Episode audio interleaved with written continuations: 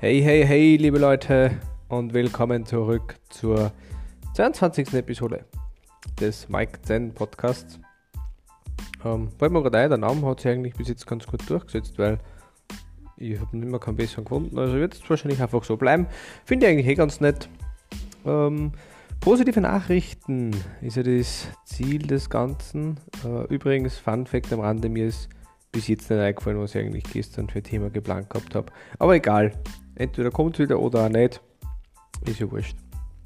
Und ja, heute positive Nachricht des Tages zufällig darüber gestolpert. Und zwar ist der Wiener Zoo, der Tiergarten Schönbrunn, zum sechsten Mal zum besten Zoos Europas gewählt worden.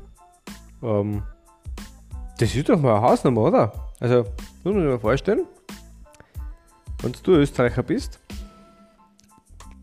und du denkst da, okay, ich möchte zugehen, denkt man recht schnell, sage ich mal, an den Tiergarten Schönbrunn. Und der ist ja auch schön, also jeder, der schon mal dort war, weiß, dass der sicher einiges zu bieten hat.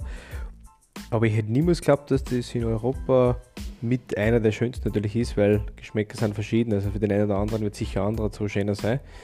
Aber ich glaube, da kann man sich schon auch mal stolz sein, dass man sagt, okay, wow, wir haben da einen, der auf jeden Fall Top 3, Top 5 Zoos von ganz Europa bei uns im Land in Wien.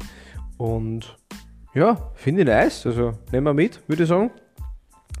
Vielleicht dahingehend kleine nette Reminder. Eigentlich sowas interessiert natürlich, wenn nicht, bringt es nichts. Aber wenn eigentlich sowas interessiert, vielleicht einfach mal in den Tiergarten Schönbrunn wieder zu gehen, wenn es dann ein bisschen wärmer wird und dort ein bisschen zu schauen, die Tiere zu beobachten und ja, einen schönen Tag zu verbringen im schönsten Zoo Europas. In dem Sinne, einen wunderschönen Tag, Samstag heute, morgen dann einen ruhigen Sonntag und wir hören Sie dann zu gewohnter Zeit morgen wieder. Na, stimmt nicht, weil ich habe eigentlich keine gewohnte Zeit, aber irgendwann morgen auf jeden Fall. In dem Sinne, ciao.